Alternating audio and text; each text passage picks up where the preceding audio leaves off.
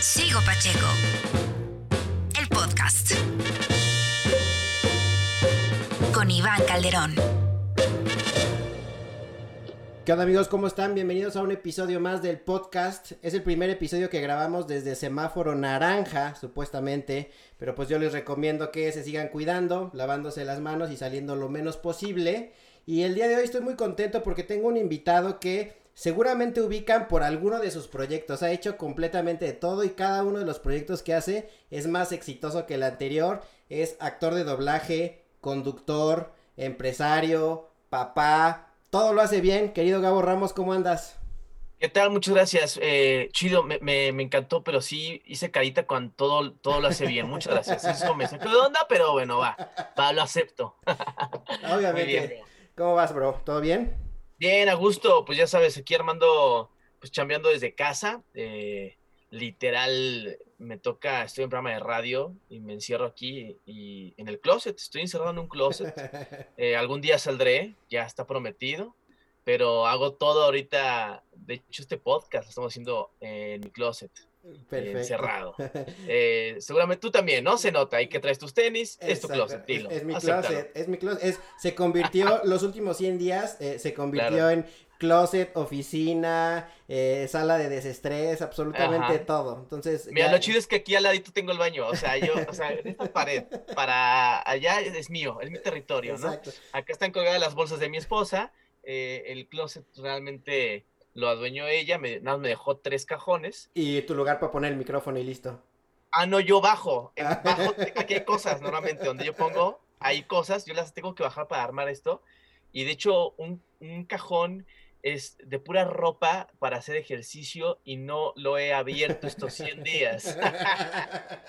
Entonces, pues ya creo que los voy a, voy a guardar esa ropa en una mochila y esa sí la voy a dejar en la bodega. Chao. Exacto, ya, ya, ya, olvídalo. Si no lo agarraste estos 100 días es porque no lo vas a agarrar en ningún otro momento. No lo voy a hacer. Te... A, a, de, lo acepto, no lo voy a hacer. Te voy a confesar algo ahorita que dijiste que no, que no, este, no has abierto el cajón del ejercicio. A mí me dijeron, te prestamos una bici de esos gimnasios enormes, ya sabes. Te prestamos sí. una bici para que le des. Yo dije, claro, por supuesto, güey. Aunque hay gym aquí abajo, pero está cerrado. Pero dije, pues una claro. bici, una bici en el depa está chingón para darle. Venga. Está guardado en el baño de visitas, güey. Sí, de, ah, perfecto, un perchero más, muchas gracias. Sí. ¿no? no, así es. Y la verdad, eh, bueno, esta cuarentena, pues sí nos ha llevado a... Yo me cambié, literal, fue un poco irresponsable los primeros meses. ¿Te mudaste?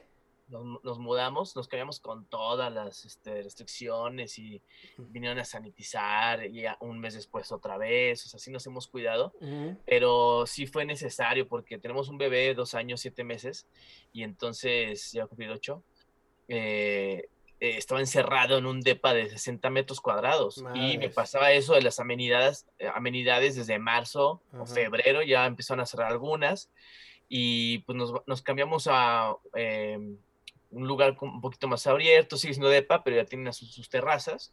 Entonces, pues una terraza para el bebé y otra para las hamacas.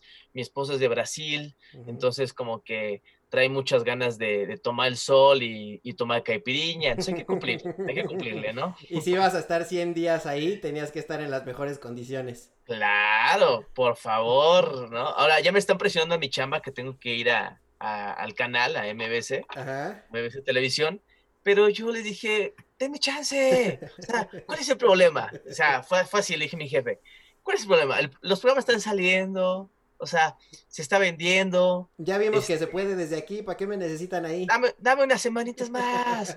No, igual era como más de responsabilidad del equipo, uh -huh. pero si podemos, los que hay chance de chambear en casa, gocémoslo un un poquito más, porque eso también ayuda, ¿no? Sí, estirémoslo un poquito más y, y espero cada episodio lo he dicho que, que, dure lo menos posible y pues ni modo, ¿no? Hay que, hay que seguir adelante. Oye, querido, eh, ¿cómo empezaste en esto? Cuéntanos, eh, ¿cómo fue por ahí eh, en el episodio, en el episodio antepasado que estuvo Iván Trujillo, nos contó que por ahí llegó un mini Gabo Ramos al, al este, al casting del, del mundo Nick. ¿Ahí empezaste o cómo fue? ¿Siempre te gustó los medios? ¿Siempre pensaste dedicarte a eso? ¿O, o qué no, tipo de yo creo que donde empezó mi buena suerte fue cuando conocí a Iván Trujillo. Yo, eh, yo hacía doblaje desde los siete años. Ok. Te, te, te, cuento cómo empecé haciendo doblaje, pero sí, fui a hacer el casting para Nickelodeon. El que estaba en la cámara y me dirigió fue Iván Trujillo, eh, que para mí es una de las personas más creativas en Latinoamérica. Está cañón. Eh, los puestos que tuvo dentro de MTV Networks, ahora Viacom, eh, los proyectos que estuvo, que estuvo dirigiendo, escribiendo, VH1, Backdoor, o sea, soy fan de todo su trabajo. Eh, y alguien que también tiene mucha paz, creo, ¿no? O sea, tiene tanta chamba, pero además tiene ese chance de irse a echar una, cervecita, de saludar, o sea, no es alguien que esté tan estresado, ¿no? Sí, está eh, Y literal estaba eh, en Estudios Churubusco, hacían conexión en esa época con Arturo Hernández, el Pocas. También el Pocas, el Pocas ya anduvo por acá también en un episodio. Wow, que la neta creo que fue una gran generación. Y ahí estaba, me invitaron a hacer un casting, un director de doblaje me invitó, no fui, yo sí a una, un anime que se llamaba Hippo Makanauchi, que es Espíritu de Lucha, que es un anime de, de box que está genial, por favor véanlo. Eh, entonces yo hacía esta serie y el director me invitó y no pude ir. Y yo ya tomaba clases en Casa Azul, en Argos.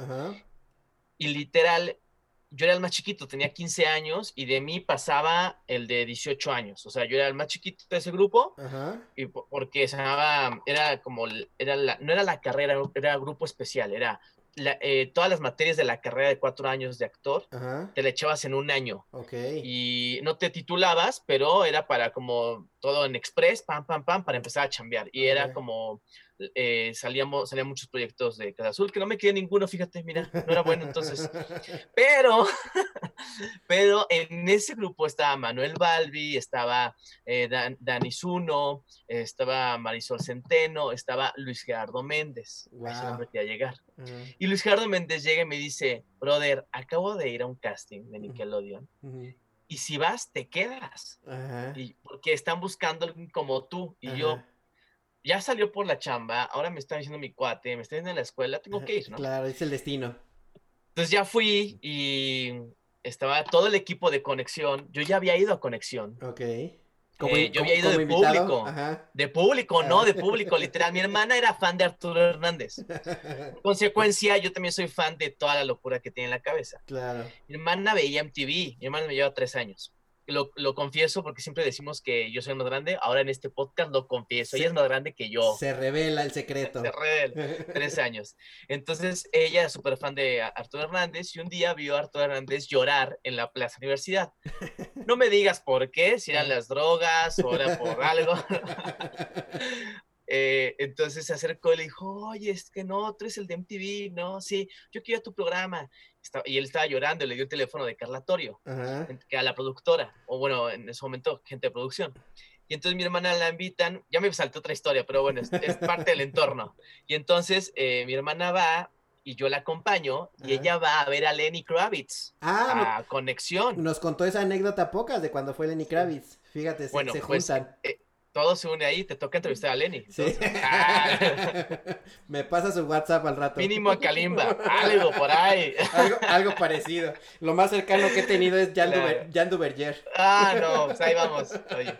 Entonces, eh, voy y ese mismo día tocaba Bolovan, que nadie los ubicaba, obvio yo fui a Sara y me compré mi camisita de, que usaban en el disco Bolobán, usaban una camisita como de rayitas.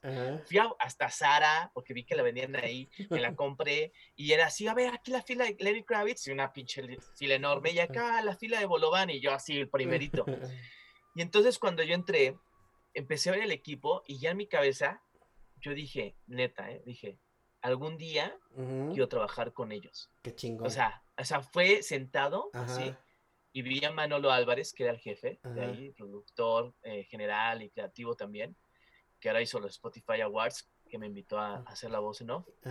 Y, y, lo vi y se para y dice así todo, porque es bien fresa, ¿no? ¿Qué onda? ¿Cómo están todos? Este, este es un programa de televisión y hay cámaras, hay una grúa y tienen que saludar y gritar, toda la previa de un show de tele, ¿no? Y ahí fue cuando dije, yo quiero trabajar con él. Bueno, X, esa fue como mi anécdota previa, ¿no? Entonces ya cuando me invitan al casting, voy, me, que, eh, me quedo, hago el casting, me hace, me dice Iván Trujillo, me dice, este, háblanos de lo que tú quieras. Ajá. Háblanos, pero algo de lo que tú quieras que, te- que sepas. Ajá. Y empiezo a hablar de doblaje. Ajá. Porque Ya, era, era, pues- era tu mundo.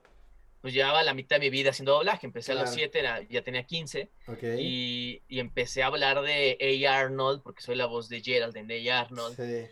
Empecé a hablar, todavía no hacía Pokémon. Ah, no, ya hacía Pokémon, empecé a los 11 haciendo Pokémon. Empecé a hablar de Pokémon, empecé a hablar, dije Nickelodeon, vámonos, eh, Arnold, Gerald, empecé a hablar de las, de las historias que contaba Gerald, ¿te acuerdas? No Claro, sé qué, si sí, verlo, sí, era, el hombre paloma, ¿no? Y contaba todo, ¿no? Sí. El chico del pórtico, ¿no? Y se aventaba una pinche letanía y tenías que, yo me, eran textos larguísimos y en esa época de doblaje, hoy es bien divertido porque pues vas, haces tu voz y te vas por canales de audio, ¿no? Claro. Y en esa época era más divertido porque hacías la escena con, Con todos. todos. los actores. Éramos todos los niños, o sea, literal Ok. Kalimba hacía Arnold, Ok. yo hacía Gerald, eh, Christine Bird hacía Helga, que em, también estaba el hijo de Héctor Bonilla, eh, haciendo, que ahora es el, El de oro, ¿no? Ta- Claro, él hacía. Harold, él hacía Harold, eh, que era un gordito también de sin un diente, creo que era.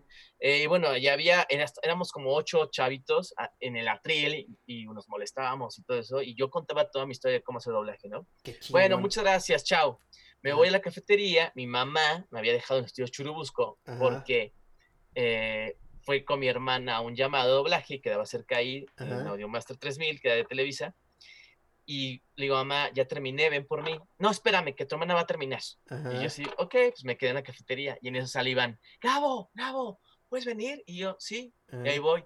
Oye, haz el casting con él, porfa. Y era otro chavito que se quedó, que se llama Eric. Ajá. Pues hicimos el casting para, de pareja. ¿no? Ok. Y ahí me tienes echando onda, la madre. Va, gracias, bye. Me voy a mi cafetería otra vez ahí esperando a mi mamá. Mamá, porfa. Y sale Iván y me dice, porfa, Gabo, ven. Y yo, ¿qué? Ahora es el casting con ella.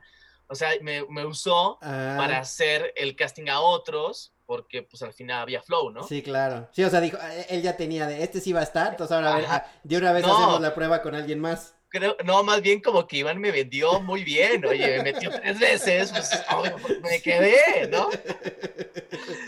Y no manches, te juro, Toñito, eh, nuestro amigo en común, Ajá. tiene el VHS, tenía el VHS de mi, ¿De tu mi casting? Me lo, cuando termina mi relación con MTV, Ajá. busca y me da el VHS. Wow. Y yo así, wow. Qué chingón. Lo veo y yo no me hubiera contratado, güey, la neta. No hubiera salido ni una vez a la cafetería por ti, güey. nunca, nunca. Entonces, por eso, bueno, tuve mucha suerte. Y de ahí pasamos Patrulla Nick, hicimos, pasaron como tres meses, nos buscan.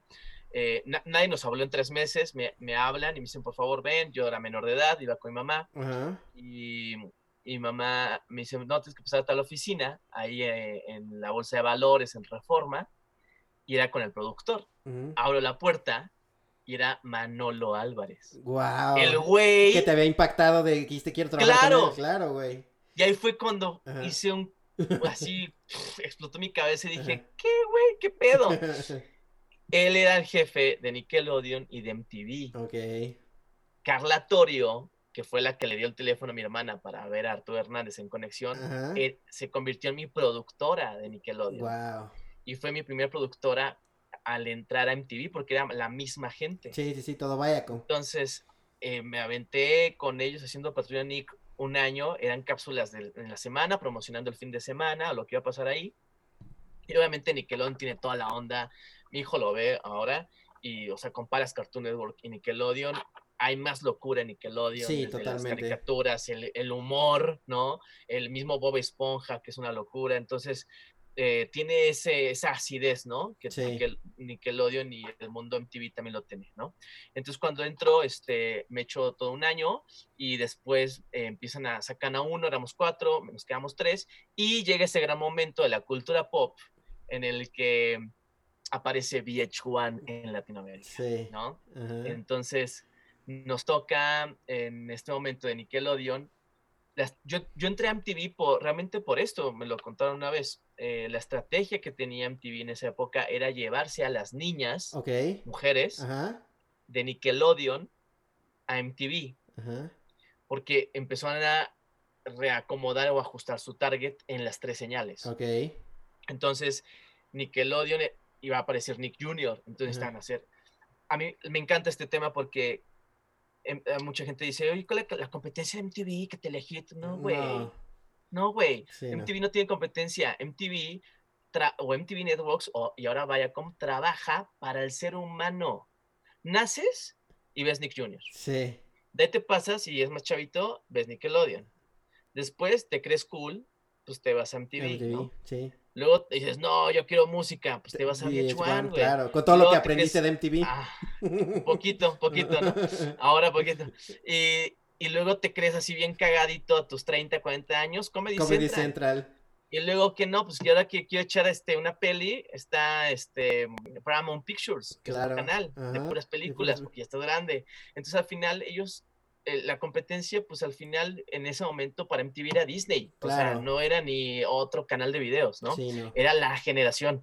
Entonces, bueno, total que me pasan a, MTV eh, para traerme a las niñas y empieza Quiero mis 15, en esa época estaba ya casi era muy de hombres, ¿no? Entonces se empieza a hacerlo más este teen, ¿no? Eh, pero, pero me tocó esa transición, pero también la, la época en la que pasábamos videos, ¿no? Entonces al final me eché diez, los 10 pedidos de 10 años, me eché en MTV nueve años y medio. Wow. Y los días pedidos creo que sí fue un programa que marcó en Latinoamérica, o sea, Totalmente. no solo México. Eh, acabo de hacer ahorita, me habló Sony Music Chile, para hacer el, eh, una llamada, un Zoom, un reencuentro de Kudai. Eh, ah, los 20 años, 20 años de Kudai. Sacaron video, ¿no? Me buscaron y dice, tú eres el referente en toda Latinoamérica de esta generación. Y dije, wow, bro. Sí. Pues órale, ¿cuánto? Ah, Está cañón, güey. Eh, y, y, en un día hicieron un millón quinientos mil views de un video que no es reggaetón, y no es K-pop. Sí, está cabrón. Eh, la, nostalgia, la nostalgia vende. Y justo, y sí, y tienen razón, si eres un referente, yo me acuerdo de muchos de esos 10 más pedidos, eh, y también después tuviste, pero no sé si ya fue como la última, la última etapa de donde tuviste MTV Week, ¿no? MTV Week, que fue una belleza. Eh, estando en los días pedidos, obviamente empiezo a chupar mucha, mucho mezcal. Ah, no, empiezo a poner ya bien mal. Eh, de la información de la música, yo entré sin saber nada, literal me eché como seis meses pagado, sin hacer nada a cuadro, solo hacía eventos, pero no salía nada en tele, y yo iba diario a la oficina y había una página, no existía Wikipedia, había una página que se llama allmusic.com y ahí venía, era como el Wikipedia de la música. Y literal, o sea, me decían, a ver, estudiate de acá y acá, a ver, ahora este género musical, ahora vamos a ver videos. Y me ponía a ver videos, este, había un programa que se llama Alerta, que me ponían este, como control de calidad me ponían a mí y dice, a ver, dime en qué momento hay que cambiar algo. Este, esto tiene que estar tipo, o sea, hasta prueba de mercado, o sea, porque yo tenía 17 años. Lo testeabas. se empecé así a impregnar todo. Yo estudié en la universidad, eh, estudié eh, Relaciones Públicas y Comunicación en la ULA, eh, pero al entrar en MTV y cuando me viajo a Argentina, me viajan a Argentina, pues tengo la carrera trunca, dejé de estudiar, dejé de estudiar, no terminé la universidad, pero aprendí mucho más en MTV, en las oficinas de MTV, con los editores de MTV, que obviamente en la universidad. ¿no? Sí, no, Entonces, cuando me voy a Argentina, hago los días pedidos desde allá, me corren a todo el equipo de producción, me viajan a mí y me echo ahí seis años hago los días pedidos, en los días pedidos versión ya toda la región. Yo solamente hacía norte, que era eh, México, y luego Centroamérica. Y Sudamérica no la hacía, la versión sur. Cuando voy a Argentina, me abren el espectro y me voy a los tres, a los tres fits. Hacía primero de octubre, México, expanda en el puesto número uno, ¿no? Corte. Primero de octubre, eh, Centroamérica, Tonteto en el puesto número uno, ¿no? Y, y no sé, este, Argentina, Airbag. Y este, y pues era así, o sea, literal hicimos tres, tres fits y empiezo a crecer. Eh, eh, en Argentina también agradezco mucho a Ale Lacroix, que era VJ de MTV en esa época, era la época de Arturo, de Arturo Hernández. Él me abrió las puertas super heavy en Argentina, me invitó a la radio, hacíamos muchas cosas juntos y empiezo a hacer CIEA. Claro. que es un web show que llevo 10 años haciéndolo. Sí. Lo que hoy, gracias al COVID y el coronavirus, todo el mundo ya comprende que es live stream o los sí, lives. Sí, me acuerdo. Yo lo hacía hace 10 años, o sea, conectaba, conectaba a las bandas que yo amaba y que eran amigos míos que habían ganado lenguas de los MTV, el mismo Ezio de, de Perú, de Adamo, eh, José Madero, o sea, los conectaba eh, vía Skype con Ujú. un switcher en Ustream Sí, me que acuerdo. no existía y conectaba y ponía la música en la, en la compu. Y hoy sigo haciendo ese web show con otra tecnología, pero entonces empiezo a, a crecer con eso y esa es la previa a lo que voy con MTV Week. Terminan los días pedidos, estuvimos trabajando ahí un par de años, pero pues empieza a aparecer YouTube, empieza a cambiar la cuestión de la música, empieza a cambiar la cuestión de las primicias en la televisión, Claro. cuando el, artista se da cuenta que el público está acá, que ellos pueden manejar su público, bla, bla, bla, bla. Y entonces eh, terminan los días pedidos, pero me ofrecen hacer MTV Week. Y cuando voy a la reunión de MTV Week, yo ya estaba en una época muy rockstar. O sea, Sí. literal fui a la, a la reunión con lentes oscuros. Y madre, eh. ya eras Lenny Kravitz tú ahora. Sí, chao, yo estaba así, ¿qué pasó? ¿Qué pedo? Llega tarde. todo. Ajá. Bueno, llegué, prenden el monitor para enseñarme las referencias del nuevo programa Ajá. y ponen mi web show. O sea, ajá. en la oficina de MTV, Ajá. enorme, con las lenguas, la madre, el jefe pone, bueno, y queremos, aquí vienen tres referencias, este programa de Alemania, este programa que tal, tal, y este que hace Gabo los lunes. Y yo, ¿what? ¿Lo ven? O sea. ¿acaso lo ven? ¿Alguien lo ve? Ajá, y me dice, ¿cómo haces las conexiones? ¿Cómo...? Tenemos un perrito. Y, y yo así de wow, ¿no? Qué locura que algo que estaba sucediendo en mi casa Claro. está llegando a esta reunión. y algo que Y- lo empezaste como un proyecto personal, ¿no? Y estaba llegando ¿Quién a- sabe? Yo quería tener amigos, Claro. no tenía en Argentina, ¿no? Total que pues ya sucede y empieza, empezamos con MTV Week y MTV Week era formato late night con un horario en la tarde, pero tenía un monólogo al principio, tenía las entrevistas, las conexiones, yo quería más, yo quería una banda en vivo, yo quería un, un sidekick, yo quería, o sea, yo era fan en esa época cuando nadie lo conocía de Jimmy Fallon, literal, Claro. cuando me decían, ¿cuál es tu referente Jimmy Fallon? ¿Quién es? O sea, nada, ¿no? O sea, querías literal Sí. tu late night tipo David Letterman, toda, Eh, toda, toda que esa no, banda. yo ya yo quería comerme todo, ¿no? Y cuando llego era un cuadrito así, güey, una, una, una pantalla y así, no había teleprompter, me escribía el guion yo, me daban el guion y yo me lo reescribía en unas pinches hojas, las ponía atrás de la cámara, eh, medio me lo aprendía, lo agarraba, lo quitaba, le ponía en la noche, me lo entregaban un día antes. El guionista era un locutor de radio muy importante allá, tenía un humor muy ácido, pero literal hablamos de cocaína, de, de Charlie Sheen, de niños muertos, heavy Sí. heavy, heavy, hasta que nos cambian horario y me dicen, no, este, tenemos que buscar que Coca-Cola, que Bimbo, paute acá, Claro. no podemos tener ese humor. Y literal, que me lo corren y contratan a un güey de Disney, literal, así el de la novela, vámonos, pum. que, Y que ahí vaya con empiezo las ya- buenas costumbres. Y empiezo a entender muchas cosas, y empiezo yo también a codirigir, porque querían humor mexicano, no había ni un mexicano, yo era el único mexicano en el equipo, entonces le decía, esto, esto no, no se dice así, ¿cómo se diría? Pues así, oye, ¿qué personaje parecido a esta de Argentina hay en México? Pues, güey, este, Carmelita Salinas, güey, oye, o sea, cosas muy Lo locales, ¿no? tropicalizaste. Ajá, y, y hacemos la versión argentina y la versión resto de Latinoamérica, ¿no? Sobre todo en el humor y en entrevistas pero pues fue como un coqueteo muy lindo a, a este formato late night eh, y me divertí mucho y luego pasó pues que empezó el recorte y empiezan a convertir MTV Week en cápsulas comerciales. Yo ya estaba en Coca-Cola FM. Argentina y en Coca-Cola FM Argentina yo transmitía desde Argentina, hacía el show, fue nombre de ellos, el Gabo Ramos Show. Mm, eh, y yo, sí, literal, o sea, No es, no es no egoteca. es que yo sea tan ególatra, ¿verdad? O sea, sí. Ya se te había bajado. Ajá, entonces ellos lo pusieron y literal hacía la conexión a Coca-Cola FM Colombia, Coca-Cola FM Perú, Coca-Cola FM, eran cinco, Costa Rica, y fui a cada país Ajá. a abrir la radio digital, la de México no, porque dependía de otra agencia, pero eran seis señales que fui a cada país a presentar a los locutores en, un- en eventos y, y escoger a, a mi colaborador del show. Y este era el único programa que salía tres horas en todas las señales. Ok. Eh, era diario y una versión semanal en todas las señales. Entonces como que empecé a crecer y cuando pasa esta, este cambio a cápsulas comerciales, yo estando en MTV, estando en Coca-Cola, teniendo mi web show, fue así de que pues ya estuvo, o sea, fue una decisión mutua, eh, más de ellos que mía, fue así de que pues chao, pues chao, ya estuvo, ¿no?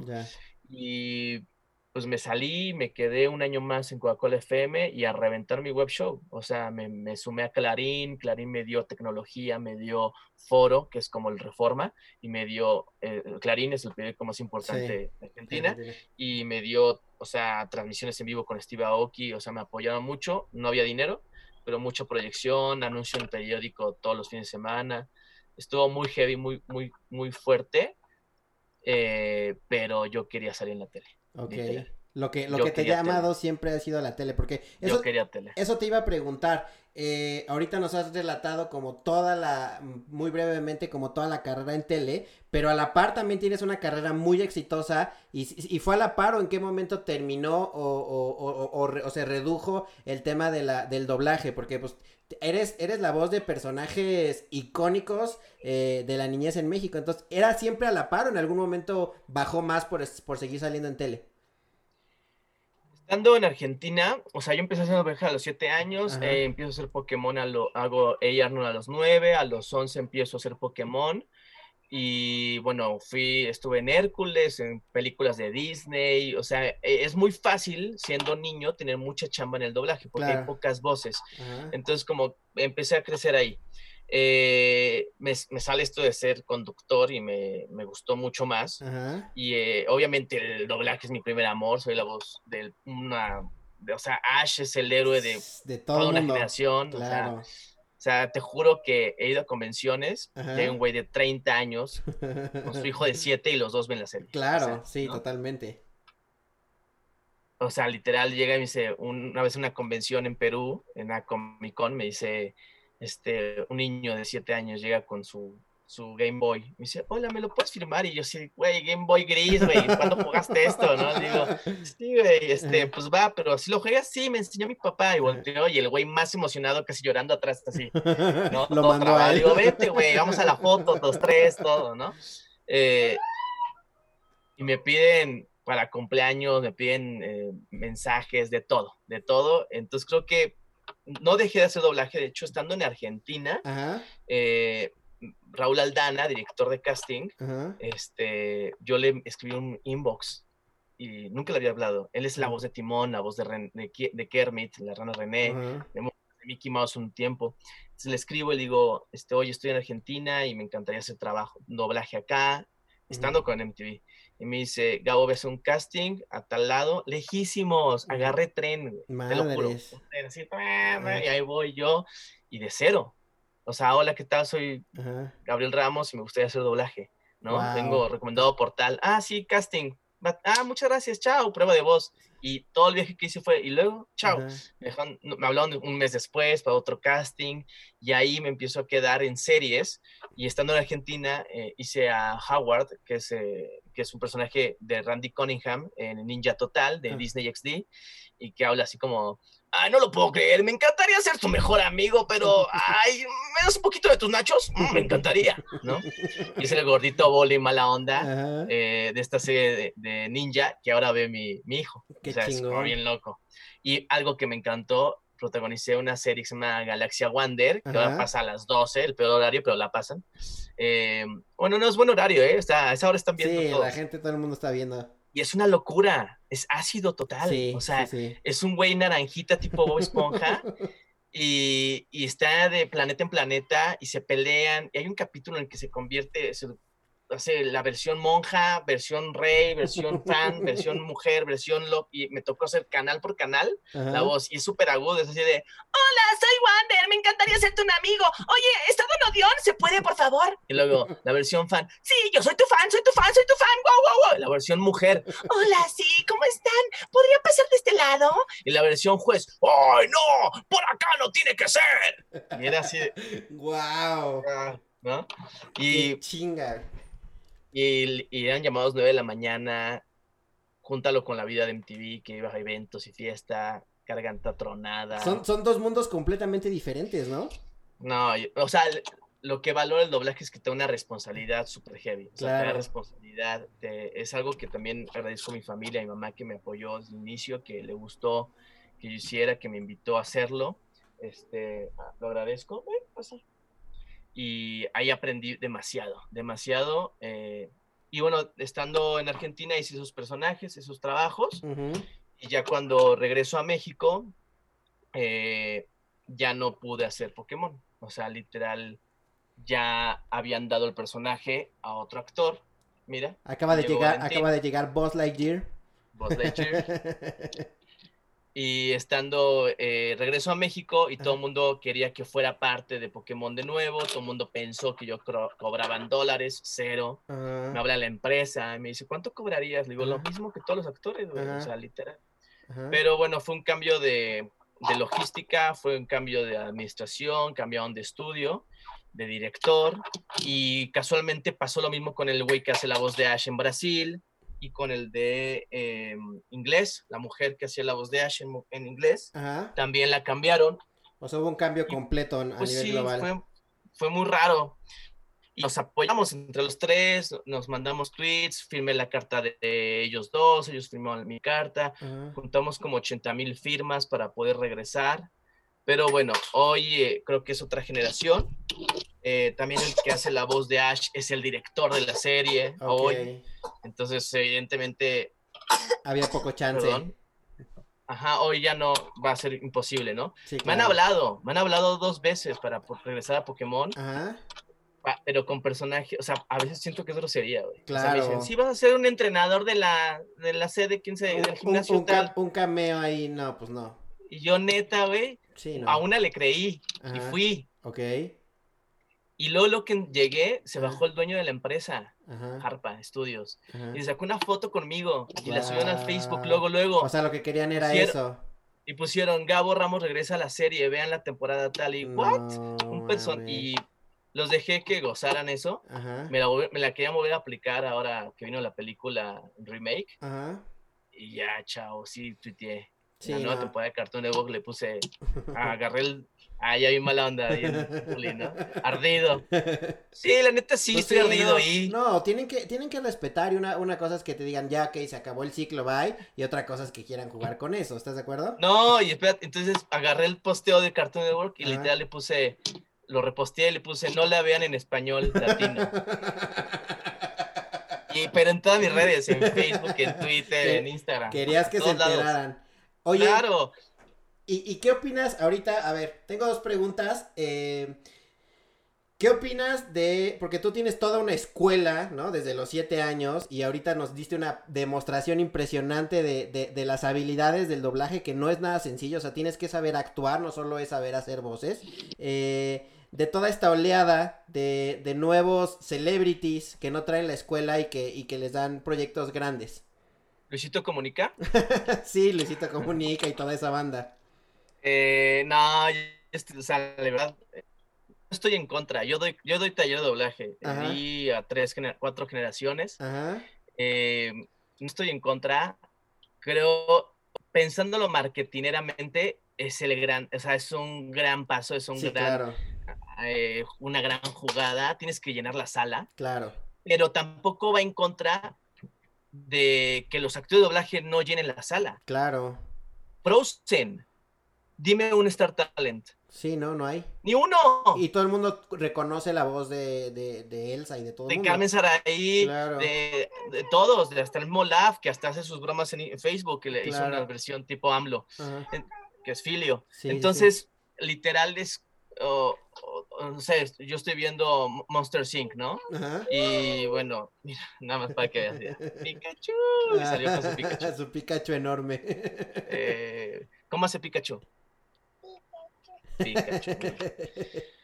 El, Star Talent está bueno por una cuestión de marketing y está bien, ¿no? Solamente que sería, sería genial si tomaran un curso de doblaje, claro. si tomaran el, el taller tal vez, ¿no? O sea, obviamente no, no van a poder lograrlo pero cuando agarran actores, está perfecto, porque Sí. el doblaje es una especialización Sí, del- claro. de la actuación. Sí. Ya cuando la película está hecha y actuada, ahí vamos nosotros y te la ponemos en español, ya está, o en cualquier idioma, ¿no? O sea, inglés, lo que sea. Pero si eres actor, es una técnica nada más. El problema ahí es cuando meten a alguien que no es actor Porque lo tienes y que no enseñar tiene a actuar la y técnica. luego más la técnica, pues no, está, Pero está yo, vacío. yo iba al, fo- al estudio donde hicieron Tarzán, ¿te Ajá, acuerdas? Sí.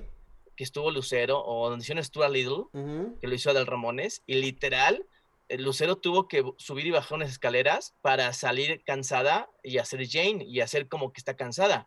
Pero si, si un actor de doblaje dices, güey, haz como que estás corriendo, te lo hago ahorita así de, vamos, si es por acá, ¿no? ¿Podemos encontrarlo? Sí, Claro. rápido. Y es proyección, es, es aire, e- Sí, es, es- sentimiento, pero es así, ¿no? O sea, es la magia de ser actor de doblaje. De doblaje, claro. Hay doblajistas, hay youtubers que los hacen hacer doblaje. sí. ¿no? Porque está el Pro Tools, que es la máquina, el, el software para hacer eh, audio, Ajá. producir audio, y es de córtalo, pégalo. eh, ahí voy, ¿eh? ¿Sigo al aire? Sí, sigues al aire. Que se desconectó, creo que el micrófono. Voy, voy, ¿eh? No, te sigues escuchando, tranqui. Ah, ok. Eh, entonces le dice, eh, literal, eh, el Pro Tools te corta, te quita, te pone, te alarga, Te modula.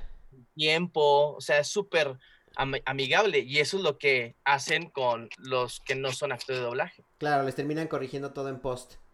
Pero no estoy en contra, está bien, solamente que pues echen un cursito, ¿no? Claro, que sí, que, que aprendan el, el oficio para que lo hagan mejor, pero pues sí, taquilleramente está bien. Y ahora la otra pregunta es, ¿qué opinas de, y se lo pregunté también a Poca, se lo pregunté a Iván Trujillo y a Toño y a toda la banda que estuvo en esa generación de oro de Viacom y de MTV, donde los premios MTV te encontrabas a Cerati y, y- y- y no a el, el, el millennial del año? Eh, ¿Qué opinas de ese cambio generacional que tuvo MTV de, de ser un canal de música a ser un canal de realities? ¿Tú? Eh, si, me pre- si tu pregunta la dirigimos a qué opino acerca de los Miau, es la mejor premiación de todo el mundo. está, está buena, ¿no? Eh, es, es conflicto de intereses. Yo trabajo haciendo los Miau hace cinco años. Ajá. Soy parte del equipo creativo. eh, escribo el guion de los conductores. Le escribí el guion a Juan Pazurita y a L. Pons. O sea, salió de mi mano y luego ya pasa por un equipo de guionistas como Charlie Barrientos y estando peros. Sí. le ponen, le ponen ahí como toda la onda de chiste y, De comedia. y show. Ajá. Eh, le escribí el guion a la divasa para hacer la divasa Mon Laferte. Eh, eh, a, a veces hasta dirijo escena arriba del escenario.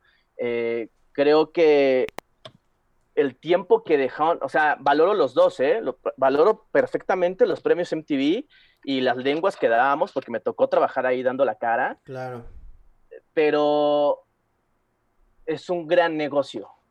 Es un gran negocio. O sea, y eso que esto, trabajo para las dos, trabajo para la música también. Sí, claro. Pero no voy a decir nombres para no meterme en problemas. Pero una banda o un cantante contra un youtuber que canta, Sí. No- hay más números, sí, hay más page totalmente, views. Totalmente. Entonces, Incluso tú hasta un pones una youtuber, marca. un youtuber que no canta, ¿estás de acuerdo? Es más, Claro. hasta, hasta un Instagramer versus una Tú banda. pones- Es negocio. Tú Claro. pones una marca en la página de votos Sí. y, y- y vendes las impresiones. Ajá. Te vas al cielo. El que, te va, el que te va a traquear votos va a ser el influencer youtuber que sí mantiene a su público. Cuando el artista, o, o que nos ha pasado, músicos que ni postean, que, ah, estoy nominado, eh, soy rock and roll, soy un hippie, no anuncio, ay, ni gané, ¿qué importa? Claro. Brother, y, te- y yo que trabajo adentro, ganan literal, hay un Excel que se va actualizando todo el tiempo Sí. y son votos reales. Entonces, sí, no, y el Jales es, es impresionante y los tiempos cambiaron. Y- pero, pero sigue siendo la plataforma que tenían los premios MTV. Claro. Tienes todos los ojos de las disqueras, tienes todos los ojos de las marcas, tienes todos los ojos de los influencers y youtubers. Das show a ese nivel, Sí, claro. a ese nivel. O sea, Sí. eh, de- me tocó entrar a mí a Metallica en Sí. Guadalajara para los premios MTV Y, también tienes eh, a, artistas como Iyasalia, como Anita, y J Balvin estuvo cuatro años. Es la banda y es la música de la generación. Claro. MTV es generacional, es un patio de recreo. Sí. Para la generación pasa a todos. Es que mi MTV, claro, es tu MTV, güey. Ya, pues ya pasó. Sí, no es, no, Ajá, no, eres bueno, institución. Ya fue. te divertiste ahí, qué bueno, ese es tu MTV. Me pasó a mí con unos tweets que decía, ay, no, ¿qué le pasa? ¿Por qué no estoy viendo la segunda temporada de Teen Mom? Estoy viendo puros videos. Y yo así de, voy con mi jefe, le dije, ¿este tweet qué pedo? Y me dice, está viendo MTV Hits, güey. O sea, era una niña que estaba viendo un canal de, videos, como cuando era MTV. O sea, y me di cuenta que dije, wow, ese es el MTV de ellos. Claro. El MTV de ahorita son los Akashor, sí. pero tiene su MTV Unplugged, pero tiene sus, eh, su conteo de top 20 ahora con Dacia Huesca, que era la, es la conductora, que es una influencer. Sí. Que yo fui el loquito que eh, agarré, les dije, ahí les va Meow Time, vamos a hacer Meow Time, que son cápsulas con youtubers que empujan las votaciones por tantos meses, va, pum, y yo era el productor de eso, yo lo escribía en, el, en mi foro, en mi estudio, los dirigía, los ponía, y, y ¿por qué no poner al líder de la generación a hablar de lo que le gusta a la generación. Claro, totalmente. Lo platicaba justo Iván, porque la misma pregunta se la hice a Iván y, y coincide. Él hizo los primeros. Sí, sí, sí coinciden en que, y yo también, eh, soy, eh, yo he ido a, fui a premios MTV de la lengua y, también a, a, Miau, me he aventado casi todos los Miau con talento. Eh, MTV es ese fenómeno que sigue, como tú dices, generando que la gente, de, la gente importante de la generación quiera ir. Ahora son los youtubers. Perdón, bro, te perdí, te, te perdí porque es mi cable. Ah, ahí estoy.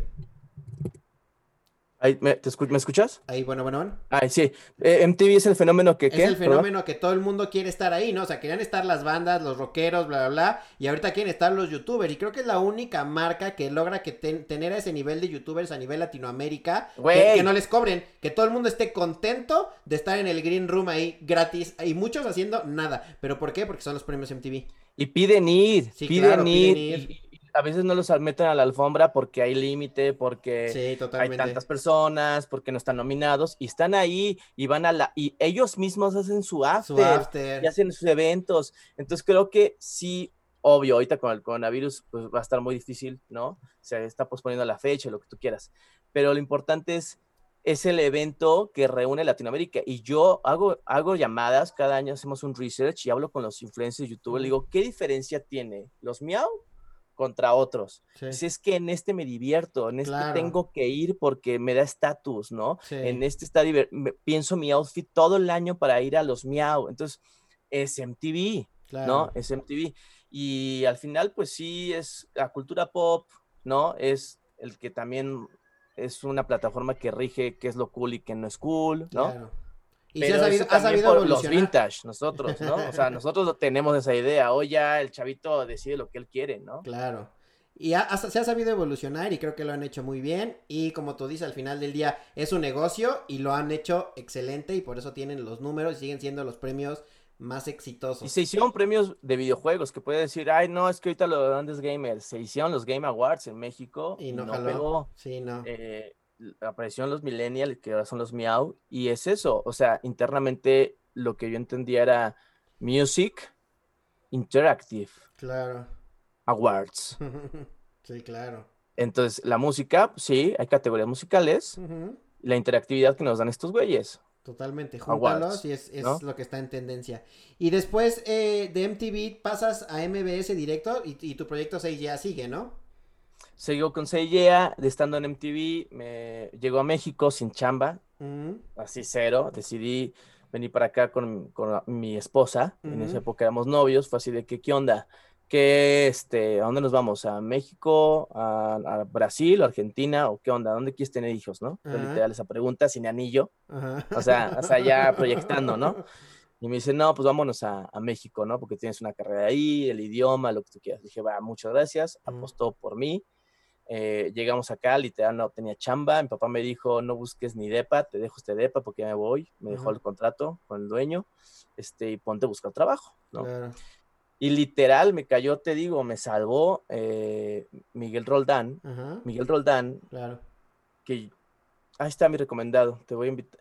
Me encantaría que lo, que lo entrevistaras. Miguel Roldán fue en su época camarógrafo de Nickelodeon. Ok. De MTV también. Y luego se convirtió en jefe de contenido México y luego productor general de MTV Latinoamérica. Sí. Creo que ese nivel ya era, o sea, no, iba a llegar y al final no se logró o no sé qué pasó. Se sale, monta su productora, Greenline. Greenline, ¿no? Que hace todos los premios ahora, ¿no? También. Que es amigo de Toñito. Ajá. Y Miguel me invita a participar en el pitch de los Miau. Ok. Y nos quedamos. Y es mi primer chamba llegando a México. Ok. Entonces fue así de, wow, en, esa época de Millennial todavía, era con Tesaía y el Diablito. Y ahí yo era el pegamento, porque era una empresa que no conocía otra empresa. Y, oye, ¿quién es tal? Es ese güey. Ah, oye, es que la, puerta la amalgama es este güey, ajá, y empezó a sumar, sumar, sumar, oye, que me falta esto con él, vente, yo te llevo, y traía radio, y ayudaba en todo, yo ayudaba en todo, no sé ni qué puesto tenía, pero estaba ayudando. Y mi chamba realmente era el research, la investigación, pero el mero día del evento me, me, me, te agarraron de todo. ¿Qué hace eso, no? Entonces, empiezo a hacer los miau, em, eh, Miguel eh, gana también el pitch de los Fénix, hacemos los premios Fénix, el premio Cine Iberoamericano, y en los Fénix, nuestro cliente era MBS Televisión. Ok. Entonces me dicen, ¿vas a dirigir la alfombra? Ah, sí, no hay pedo. Pues ya hacía Facebook Live, ya me decía el desmadre. Ah, ok. Sí, en este camión. ¿Qué, güey? sí, vas por MBS TV, que en ese caso es 52MX, vas por, por, Space, vas por! Entertainment y por NBC Estados Unidos. ¿Qué? ¿Así neta? Sí, era nada, sí. monstruo. Yo nunca había dirigido tele. En mi vida había dirigido. tenía seis conductores. Tenía Oscar Uriel para ir a comerciales y él se quedaba Oscar Uriel en el Facebook Live. Tenía a Mónica Noguera, tenía a Marta Sagún. O sea, no, no, no, no, no, no. Desmadre. No, una locura. Y chícharos y moviendo gente. Y ¿este botón para qué es? Ah, para el chicharo. Oigan, chicos, ¿este botón? Ah, ok, para cámaras. Sí, literal picando en el ensayo. Y me dicen, güey, el, la alfombra vende más que el show en sí. O sea, ahí donde están las, marcas, cuida esto. Y literal me agarré al director de cámaras y le dije, bro, yo estoy dedicado a hacer internet, vámonos a planos cortitos porque lo ven en un celular. No, es que tele, me vale, güey, vamos a llegar a tantos views, que la grúa viene abierta, vas, pero tres segundos y luego no vamos a cerraditos, cerraditos. Piensa en centrado, pues si agarran el celular y lo mueven, un desmadre, ahí diciéndoles cosas de digital, ¿no? Claro. Pum, pum, pum bloques de tres minutos y la pregunta por Twitter y me dicen, ¿tres minutos? Es súper poquito en tele. Le digo, no, son tres minutos, vámonos a los de MBS, que hoy es mi jefe, se llama Lalo Marrón. Lalo Marrón, claro. Y me dice, ah, ok, van, pues va. Yo era el, director, estábamos trabajando a ellos, nos habían dado, tomaban riendas, ¿no? Pam, pam, pam. Terminan los Fénix y me voy a Brasil a casar con mi esposa. Me voy todo un mes, me voy todo febrero y, o enero, febrero por ahí, y me habla Lalo Marrón, me dice, oye, ando buscando a alguien que me dirija a un canal de música y cultura joven. ¿Me recomiendas a alguien? Así por teléfono me habló, ¿me recomiendas a alguien? Y yo, este, pues puedo ser yo, pues si te urge te recomiendo a alguien. O me esperas. me esperas a que me case. Ajá, me estoy casando, ¿me esperas dos semanas? ¿Y qué es New Music o qué es? Ajá, y ya llegó a México, me esperó y entré a dirigir No Music, literal. Y es una historia muy linda porque pues empezamos a hablar, una, nos echamos como dos horas platicando de MTV, de Telehit. Para mí él es el mejor momento de Telehit. Lo que hizo Lalo Marrón fue el mejor momento, transgresor, cambió formatos, eh, horarios, ya no eran programas de una hora, de, media hora, intensos, descubrió a Facundo, a Omar Chaparro, ¿sabes? Claro, ¿no? Sí, era la época. Apoyó a Horacio Villalobos desde e Gallola. La época de Black and White. ¿No? Ah. De, de Guaguarones, que también ya estuvo por acá. Guaguarones. Alfredo también ya estuvo por acá. Sí, era la, la, época de Lalo fue la, fue la, fue la mejor. Y entonces, hablando, hablando, hablando yo de la mía, hablando, hablando, hablando, nunca hablamos de varo ni de puestos. Y yo, ah. pedo, güey, pasan dos días, digo, me vuelve a hablar, oye, ¿puedes venir a ver cómo hacemos programas? Sí, güey. Oye, pues mira acá y acá, foros, cámaras, ah, chido, ¿va? Nada de varo. Y otro día me habla y me dice, oye, pues ¿podemos juntarnos? Sí, ya voy. Y empezamos a hablar de los proyectos. ¿Qué, ¿Qué, se te ocurrió? Y yo, pues esto, esto y esto. Y ya se me sale, le digo, oye, pero ¿cuánto varo? ¿Cuánto varo hay, no? Ya, güey, ya estuvo. O sea, sí te quiero mucho, me caes muy bien, soy tu fan. Sí, pero ya, güey. Chamba, ¿no? Y me dice, no, pues tanto. Y que se me sale, le digo, neta, tan poquito. O sea, se me salió así de neta. Pero pues, Yo así, pues no sabía cuánto se ganaban esos puestos, ni, ni nada. Y me dice, ¿cuál es tu sueño? Y yo, ve, digo, mi sueño es tener un late night. Quiero una banda en vivo, quiero un foro, quiero cuatro cámaras, quiero público, quiero artistas, quiero estar el fin de semana. Y me dice, ok, saca su Excel, pum, pum, pum, pum, aquí está tu varo como conductor, tan, tan, tan, tan, sales a leer el 24 de marzo a, las, a tal hora, a las 7 de la noche, con repetición a las 10. Y yo, ¿what? Ahí está tu sueño. Y entonces eso yo lo aprendí y lo atesoro. Claro. Y, se, y hoy que soy jefe, productor, soy productor general y director de contenido de Exa TV Latinoamérica, es lo que yo se lo doy siempre a mis conductores. Hoy manejo 15 conductores, cada uno con un profil diferente, que eran influencers y youtubers. Eh, y les digo, antes, por ejemplo, ¿no? Había un show de, de sexo, se llama Guacala Qué Rico, y ahí entró Tania Gatas, ¿no? Ex, ex, Está sexy, toda linda, toda buena onda, ¿no? Ajá. digo, literal agarré y dije, o sea, con estas palabras, ¿eh? ¿Qué te mama hacer, güey? O sea, ¿qué te... Ah, ¿no? Dice, es que yo soy bailarina. ¿Cómo? Sí, y estuve en Cirque du Soleil en unas etapas así como previas y, yo estudié danza en tal lado y yo, wow. Y teníamos que hacer cambios. Y agarré a mi esposa y le digo, ¿qué te encanta? No, pues a mí me gusta el bienestar. La, agarré a Nick, que también hacía unas cápsulas conmigo. Digo, ¿qué te encanta? Y dice, no, pues este, yo soy, estudié fitness y quiero estudiar más. Y empecé a encontrar el profile de cada uno. Y antes era perseguirlos. Y, oye, hay llamado tal. Oye, ponte esta ropa. Oye, te mando el guion. Y ahora oye, van si contentos. puedes todo era todo lo contrario. Oye, conseguí tal esta, esta cosa, conseguí tal foro, conseguí tal entrevista en la cafetería, oye, conseguí este güey para bailar, entonces vamos a hacer unas cápsulas de baile con Tania, eh, Octavia, mi esposa, hacer cosas de bienestar y este de zen, ¿no? Eh, Danik, este, hacer fitness, Liana, esposa de Fir de Allison, eh, que es compositora, la puse a entrevistar, a entrevistar bandas chidas y con el tono musical. E hicimos un programa que se llama Solo Ellas.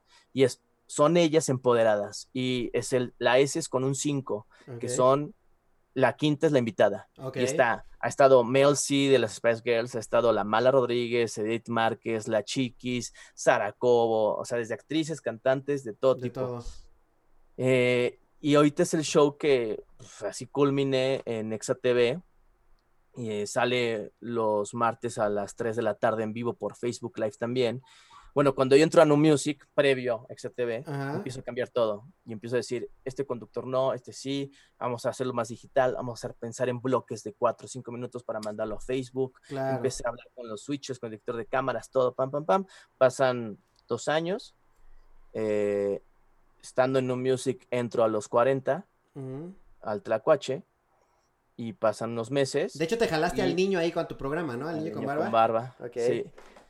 Y de ahí se convierte toda la producción de New Music, nos mandan a ExaTV, literal fue cambiar el logo porque toda la parrilla, la programación y los conductores somos los mismos de New Music, ahora en Exa TV, sumando a Jesse Cervantes con su programa de acceso y unos Exa Lives que también nacen de, su lado. ¿no? O sea, unificaron las dos plataformas. Nos vimos completo. Eh, y ahí yo tengo mi late night. Tu sueño. que Dura, eh, lleva tres años y medio al aire, que va todos los jueves a las 3 de la tarde. Eh, esta semana va a estar Katy Perry en exclusiva. el único canal de televisión que tuvimos, que, lo, que la tuvo, fuimos nosotros. Sí, porque está en promo ahorita, ¿no? Eh, sí, pero hizo Marta de baile y ya, ¿eh? O sea, hizo Marta de baile y Alfa hace tres semanas, pero ex televisión, nada. Nada, ok. hicimos acá en Exa TV y bueno, Tonight va los jueves a las 3 de la tarde por canal 154 de Dish. 632 eh, en Megacable, pero también nos vemos en toda Latinoamérica por Claro TV. Sí, que son un monstruo. Sí, es que los Vargas están en todos lados. Y Facebook Live, que te da mundial. Luego el programa se repite en MBC TV los sábados a, las a las 8 de la noche, que es teleabierta, que va a Canal 6.4 eh, a las 8 de la noche, que es teleabierta en MBC TV. Eh, entonces ahí se abre la ventana todavía más. El audio lo convertimos en un podcast que es exclusivo de Himalaya. Himalaya nos da un push ahí importante. Ah.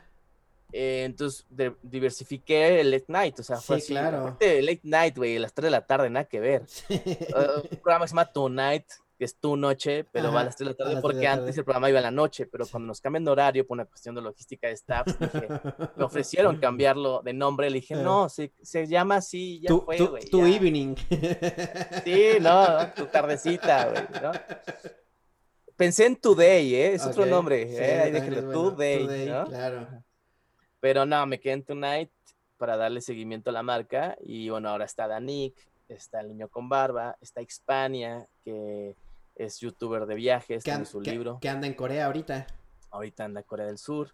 Está el Atomics, que él es la banda del programa. Siempre está, le toca la musiquita a los invitados, este, hace secciones conmigo, hace la voz en off, es mi sidekick, es guionista del programa.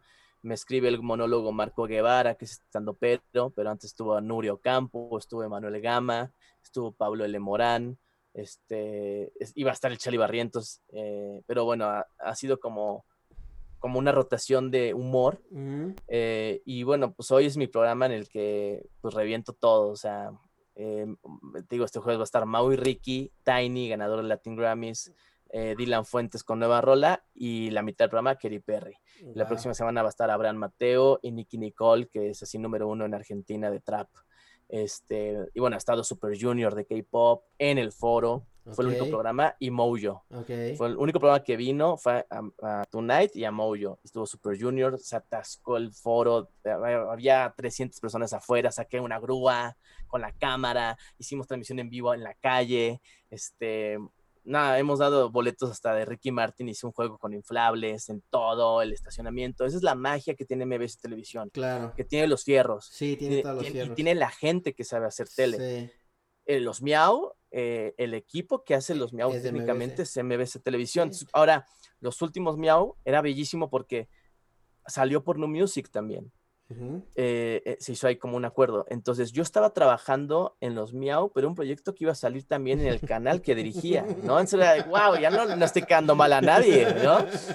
Y mi, ajá, mi camarógrafo era el camarógrafo de los Miau, la que micrófono en Tonight andaba microfoneando a Manuma, ¿no? Entonces era como, ah, y entonces ya me hacían caso, había forma de comunicación, saben que tengo un puesto allá, pero acá también, es como que había una unión y eso como me ha ayudado. Eh, y bueno, ahora la radio, trabajar con Faisy también eh, y con Rudy en el Tlacuache es una belleza porque es otro, es otro trip, es otra onda, ¿no? Estar en la radio y tener esa conexión directa con la gente que les despierta llamarte por teléfono. es una locura. está cañón. O sea, hoy es una locura. Sí. Escuchen la radio y que hablen por teléfono. Sí, es, nadie. Sí, nadie. Y todos los días es una institución también, ¿estás de acuerdo? 12 años al aire. Sí, o sea, viene desde Alex Franco, Bazooka, toda esa banda, entonces también... Que es muy loco, yo estuve en el primer crew. Okay, o sea, a mí me habló los 40 como figura de MTV Ajá. para entrar, estuve en pláticas, este, Bazooka lo sabe, Ajá. en un evento 40 hasta me dijo, ya vamos a empezar el Tlacuache, ¿no? Y bla, bla, bla. Ajá. Y bueno, ahí hubo un acuerdo de alguien que ya no trabaja en el canal, que dijo, no, es que nuestra figura, y cada vez que digan Gabo tiene que ser MTV, y los 40 ah. dijo, bye, chao. Sí, claro. Me quedé con ganas. Okay. Y luego eh, me invita a los 40 a hacer un turno que duró tres meses, eh, no funcionó, y, pero hay un coqueteo, y después me invitan al evento 40 a conducir la alfombra. Y me encuentro a Faisy, que a Faisy lo conozco de pues, casi toda la vida, de fiesta, desmadre, amigos en común. Y Luego Faisy me, me, me invitó a café y me dice, necesito al tercer de la cuache, creo que puede ser tú, vamos a probar. Probamos cuatro programas y son los primeros programas que se van al aire, o sea, se hizo la química perfecta. Chinga. Sí, porque hubo, hubo un tiempo que tuvieron ahí como invitando a Paola Galina y a varias bandas ahí como probando hasta que Daniel Sosa también estuvo. Daniel Sosa también. Creo que también en algún momento iba a estar Alex Montiel, no sé si, porque ella se cerró, pero también estuvo ahí. Ese es un secreto, pero muy bien, eh, muy bien investigado. pero sí, anduvo ahí por ahí, entonces qué bueno que te quedaste, güey, es una institución. Yo sigo aprendiendo, literal soy el nuevo, aprendo la fórmula y y me acomodo. Hay muchos ajustes cada semana que son, son, muy bien recibidos de los jefes, me escriben, me dicen que sí, que no, en que la cagué, ¿no? Este, y eso me encanta porque también es algo importante decirlo. E, en MTV agradezco la libertad, pero tampoco no había una dirección, o sea, no había una directriz, ¿no? No me decían, di esto y hazlo así. No, me dejaron crecer y ser. Claro. Y ahora entro a un proyecto en el cual no soy el, el importante. Siempre estaba en Tonight con Gabo Ramos, online en mi web show. Este, y acá soy como el tercero, ¿no? Es como, un territorio que no conozco, va suavecito, ¿por dónde? ¿No? o sea, como que...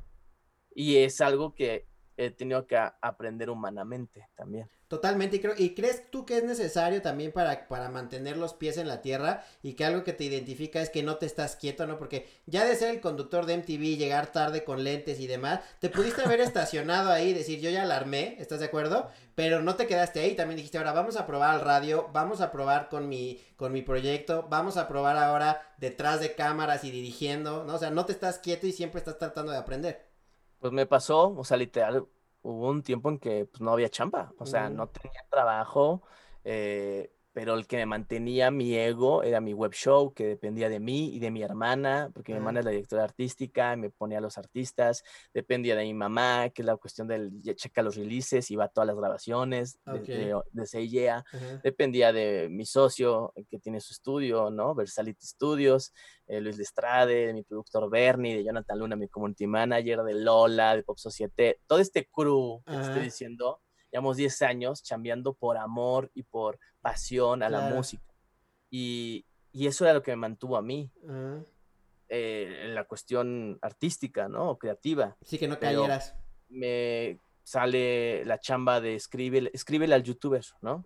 O me sale y soy bien chismoso. Hay youtubers que hasta me dicen que, soy la Pati Chapoy de, YouTube porque me sé todos los chismes y sé quién bajó video, subió, o sea, me la sé porque pues al final es mi chamba, ¿no? Pero pues sí tuve que dejar la, la, la, pantalla y convertirme, basar todos mis conocimientos en la cuestión de producción. Marrón me lo dijo cuando me contrata, dice, güey, tú nunca has dirigido un canal, güey. Yo también me la estoy jugando. Y ahí dije, y hoy eh, sigo aprendiendo también de él. Eh, sigo aprendiendo de Jerry Ramírez también, que es parte. Imagínate, Jerry hizo Banda Max. Mi, niño. Jerry hizo Banda Max. Eh, Lalo hizo Telehit y yo estuve en un gran momento de MTV, entonces algo tiene que salir bien. Es como, el, es como el Dream Team musical, de la televisión musical. y también ellos me, me, me, dan mucha libertad, me dejan ser, creo que Exa TV hoy postula bien, ¿no? Dentro de las pantallas. Eh, tiene 15 años la marca, ¿no? Uh TV va a cumplir 15 años este en agosto, creo, o en febrero ya los cumplió. Falta, viene un concierto y lo harán, pero mm, no sé cuándo, literal. Cuándo se puede. Pero eh, es una marca que pesa, que y ahora el contenido que hacemos, pues creo que también lo valora, eh, están entrando marcas, entonces siento que todo el club de conductores hay un cariño, ¿no? Eh, hay, apuestan también de mi lado. Eh, entonces, pues por eso, o sea, me encanta chambear. O sea, me encanta lo que hago. Eh, entonces, pues todo es como fruto, siempre. Claro, totalmente. ¿Qué disfrutas más? ¿Salir en tele, el cuadro? De todo lo que has hecho, del doblaje, la ah. producción, dirigir. ¿Qué disfrutas más? eh, me presionaba mucho el inicio de hacer Tonight, porque al final soy productor y director. Pero cuando empecé a delegarlo y a leerme madre, o sea, literal, entrar al Tlacuache me dio otro ritmo y otro humor más, este, este doble sentido, ¿no? Guarroso, ¿no? Y había momentos que me doy cuenta que me encanta estar a cuadros sin dirección. Me encanta hacer mi desmadre. O sea, me, o sea, tirar un chiste y sé que el otro me lo va a responder porque soy su jefe. O sea, ¿sí o no? Por compromiso. que me voy a tirar al piso y enseño las nalgas, nadie me va a decir, no te tires a la nalga, no ah, te tires, no enséñalas, porque yo, yo soy el que nivela el pedo, ¿no? Eh, y es un programa en vivo, entonces tampoco es como que ah, hasta estos niveles, o sea, confían en mí que no lo voy a hacer, confían que no voy a alborear, que no voy a tirar, porque al final el canal sale entre la zona de música, entre MTV y VH1, pero en la zona de niños, entre el Nickelodeon y Cartoon Network. Estar en una familia también me da un nivel de hasta dónde me puedo pasar y no, ¿no? Sí, tú conoces bien esa línea. Pero eso me encanta, me encanta si salir a cuadro, echar mi desmadre y sabes también que me encanta que si alguien me esté diciendo vámonos a video y yo veo el Facebook Live y sé que no se está yendo la gente y que está el rating segundo a segundo gracias a un celular y lo tengo en mi mano, les hago así, mira, Ahorita no. Y sigo hablando. Y me dicen, y ya termina el programa y dice, ¿por qué? Le digo, cabrón, ¿cómo iba a decirle adiós a 1500 personas para mandar un video, cabrón? Dame chance de estirar a Pateón Rococó, güey, ¿sabes? Totalmente. Cuando yo, cuando hago toda la curaduría del programa, había pensado en Panteón Rococó un pedacito para cumplirle pues a, a, los más grandes. Y no, me atascaban en el Facebook más que un youtuber. O sea, nunca se sabe. Sí, de acuerdo. entonces empecé a alargar el momento de él y eso me encanta. Me encanta poder controlar el contenido gracias al público en tiempo real y cagarme de risa. Claro. Sí, porque conoces y has tenido posiciones en todos lados, entonces no es como de, te estoy diciendo porque yo sé, ya pasaste también por esa posición y conoces las reacciones del público. Y me pasan solo ellas o los programas que dirijo. Yo soy el del chicharo y yo soy el que las anda correteando. Y yo diciendo, no, digas eso y no digan groserías. Y, va, y cuando veo que se están divirtiendo y veo que la escaleta viene una, una, una, cápsula, las dejo. Chao tal vez no hay tantos views, pero se están divirtiendo y ahí empieza a subir. Sí, de acuerdo. Y, ahí es cuando yo me va en contra de lo mío, digo, ya me estoy aburriendo, cabrón. Y empiezo a ver que los views crecen, dije, no, yo soy el del error, cabrón. que sigan hablando, que me aburran, bye. Pero porque son temas de mujeres, es chisme entre ellas. Y a veces hay cosas que digo, ya, güey. sí, no eres, no eres tú el target, pero el producto está funcionando.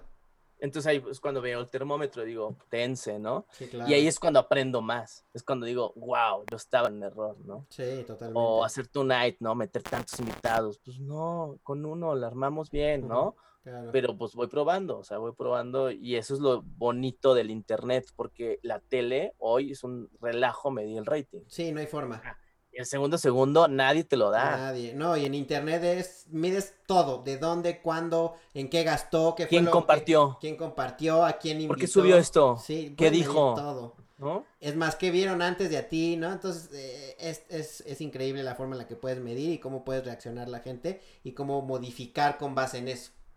Claro, no, eso es como la unión de esas cosas, pues al final son los nuevos medios de comunicación, ¿no?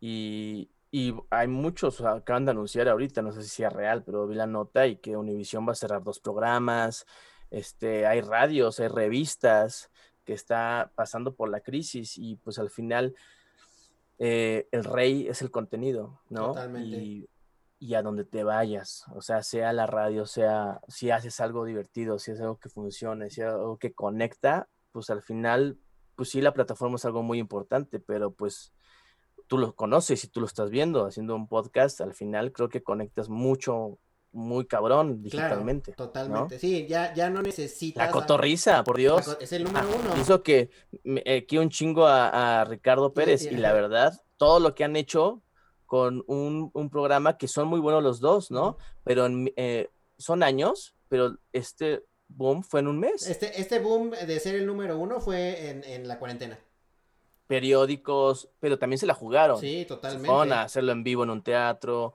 fuera de las reglas, y está bien, cada quien se la juega, ¿no?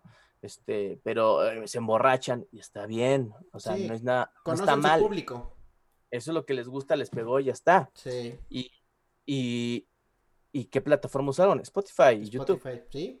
Sí, les pegó y son un boom, son el número uno y, creo que lo están haciendo bien. Eh, hay mucha, aparte yo conozco gente de todo tipo, o sea, eh, gente muy joven y gente adulta y gente que yo respeto mucho y muy culturosa, que le gusta consumir, órale, le, llegan a todo el perfil. No, y las marcas, Burger las King, marcas, sí, está... Cinepolis creo que estaba también, al final es como, están, están buscando que la gente conecte con alguien y es ahí, ¿no? O sea, y ahí es donde hay que explotar. Lo, están haciendo bien. Pero me pasa a mí en YouTube, ¿eh? O sea, en YouTube yo subo una entrevista, no sé, cualquier nombre, Abraham Mateo de España. Ajá.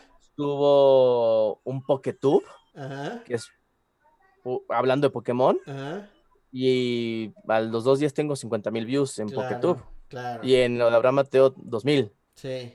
Y tal vez a mí personalmente no me encanta. Sí pero es el a mi público le mama. Sí, tienes tu, tienes tu fan base y también hay gente que te recuerda por Entra a mi Twitter, entra a mi Twitter, todos los memes que tienen más de 200 RTs son de Pokémon. Pokémon, claro, la gente te recuerda y pero encuentro uno, lo pongo. Alguien me lo manda, lo pongo. Lo subo en Instagram, es el que tiene más views. Y tal vez no soy tan creativo porque no sé tanto hablar de, de, Pokémon, porque tampoco es que yo juegue y tampoco tenga ahí la historia y me sepa todos los Pokémon. es un, el personaje que me ha dado de comer pues más de 20 años, pero tampoco lo consumí yo como eh, jugador, ¿no? Porque mucha gente piensa, ¿y lo juegas? Pues no, nunca lo jugué, ¿no? Yo hice el casting y me quedé. Y luego veía la serie en Canal 5 y en Cartoon Network. Y hoy veo las películas en Netflix. Sí. ¿No? Y, me encanta. y, te mando fotos, voy a los eventos con mi gorra de Ash y mis guantes de Ash. O sea, vas disfrazado, vas con tu cosplay. Voy cosplay, voy en cosplay. Me encanta, me encanta. Eh, el otro vez fuimos a Querétaro y perdón, pero el evento era muy chiquito. Literal, había cuatro personas, había más staff. Yo estaba feliz bailando mi poker rap, güey. Sí, lo disfrutas y es otra etapa de tu vida. Y también llegas a otro público que a lo mejor no te ubica de Tlacuache o de Tunay o de otros ah, lados. Es, ah, ahí viene Ash. Ajá, ah, y, la gente me habla, oye, Mostaza, porque es como entre los que son fans de Pokémon. Sí, ah, sí, Chum, ¿por qué Chum le dicen Mostaza? Y me escriben, oye, Mostaza, o sea, para ellos yo soy Mostaza, güey, ¿sabes?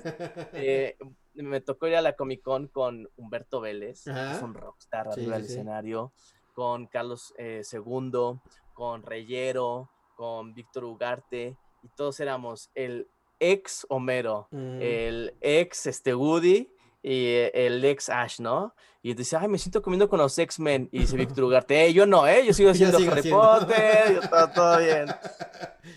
Pero el público lo reconoce, o sea, llevo siete años sin hacer Pokémon o Ash.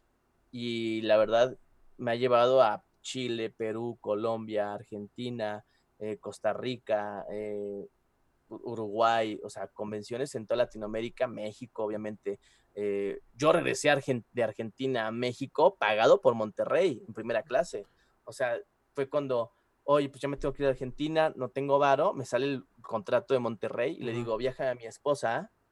Yo voy primero, viajame de Argentina a Chile, hago un evento, el de Chile me manda a Monterrey. Le digo, tú Monterrey, va, págale todo el vuelo a mi esposa, de Argentina a Monterrey. ah, pum, lo firmamos y otro evento me, me mandó la Ciudad de México. Y ya estabas ahí, gratis. Y no pagué un solo vuelo. Gracias a Pokémon. Gracias a, a, hacer mostaza. Gracias, gracias a mostaza. Entonces, bueno, y como lo dices, eh, son vertientes, son diferentes formas de chamba, pero pues al final es comunicar y es divertirse, ¿no? Sí, es, es, es, que te apasiona lo que te gusta y como lo decía al inicio y creo que se resume y lo confirmo es de que lo que, lo que has hecho lo has tratado de hacer bien y al final del día conecta, por eso tus proyectos han funcionado. A mí una eh, vez me lo dijo un cuate en el Bull, que es amigo de Poncho Maciel. el Ponchito también ya estuvo acá, fue el... Pero Lugo, apellido su apellido era Lugo. ¿Víctor Hugo Lugo? Creo que sí. Que estaba no de, de, Telehit, ¿no? Hacía radio. Ajá. Bueno, no sé. Llega un día ahí a la barra, a, la, barra chiquita del Bull, y me dice, me agarra y dice, cabrón, yo te veo en la tele, güey, yo te veo en MTV. Me agarra el oído y me dice el oído, dice, diviértete. ¿Yo qué? Güey, no, te, no, te, no veo que te diviertas, vas y cumples y dices el video. El día que te diviertas todo va a cambiar. Y otra vez me acerca y dice, diviértete.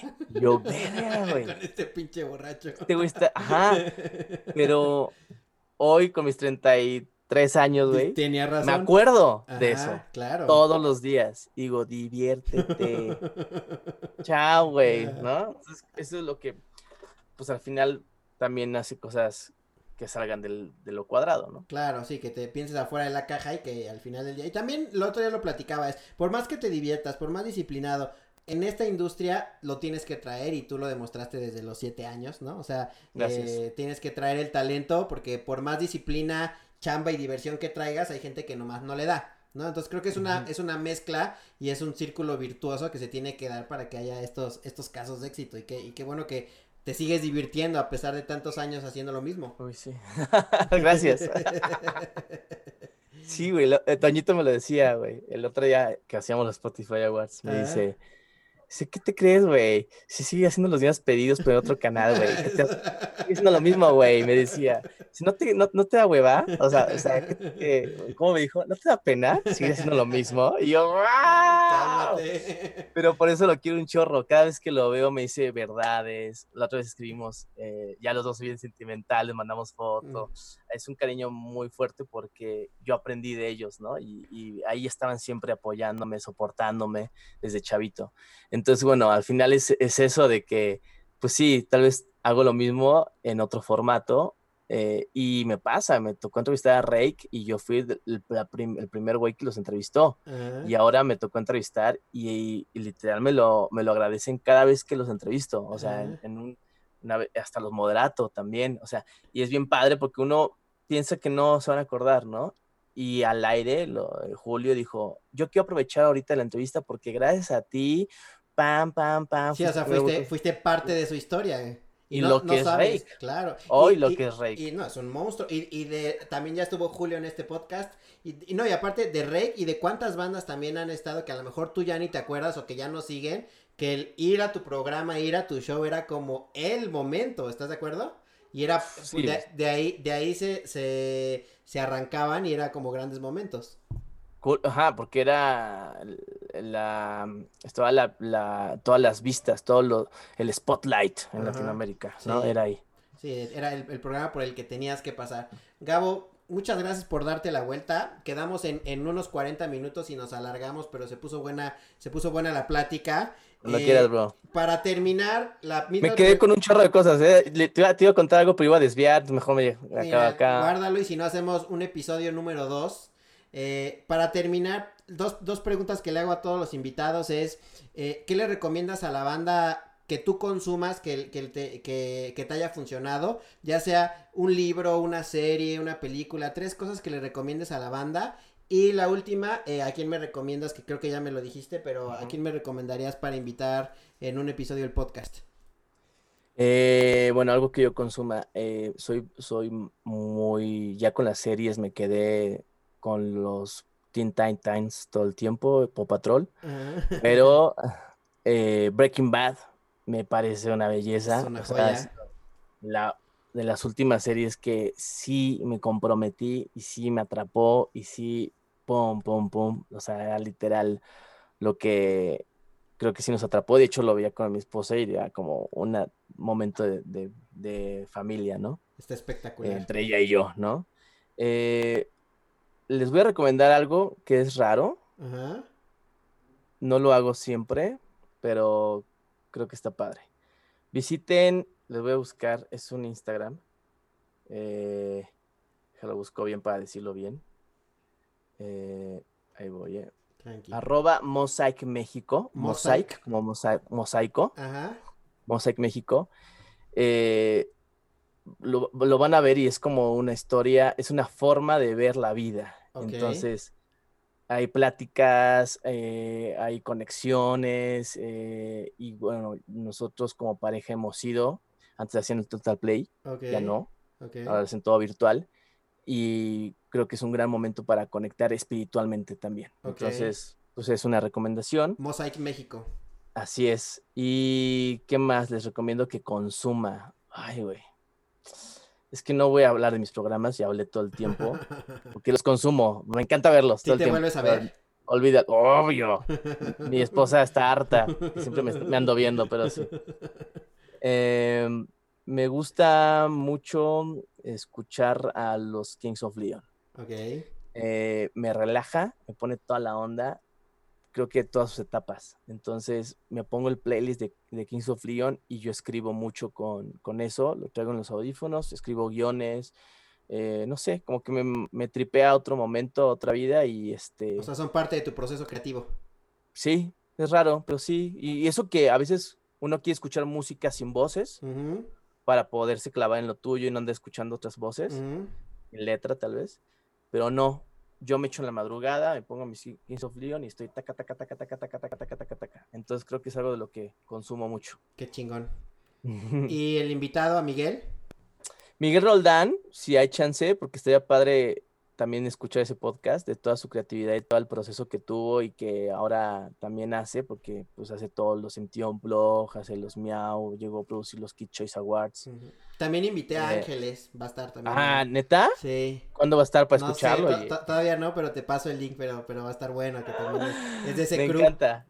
Oh, no, no, no, yo la quiero un chorro, la verdad creo que también gracias a ella, este, pues siempre me está dando consejos y creo que también ella fue parte muy importante de mi carrera antes y hoy. que ya ves que el, Toñito es, es el, el, que le mandamos un saludo, se avienta todos los capítulos y también es mi, es mi coordinador artístico.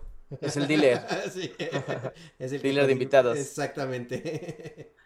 Qué chido. Pues ya está. Pues sí, estaría padre, Miguel Roldán. O también podríamos este, recomendarte. Uh, no sé. Eh, a Charlie Barrientos. Ok. Que es hermano del Diablito. Lo recomendó también Iván Trujillo. Entonces ya van dos. Como, como contigo, como contigo ya iban dos invitados que te recomendaban.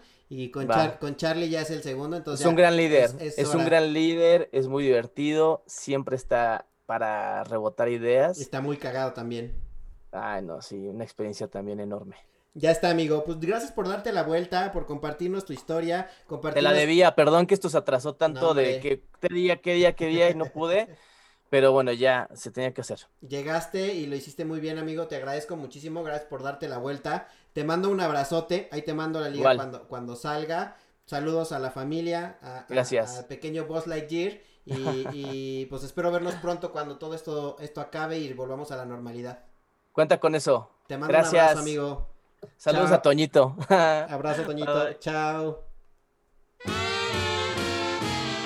Ya se acabó esta madre y sigo Pacheco. El podcast con Iván Calderón.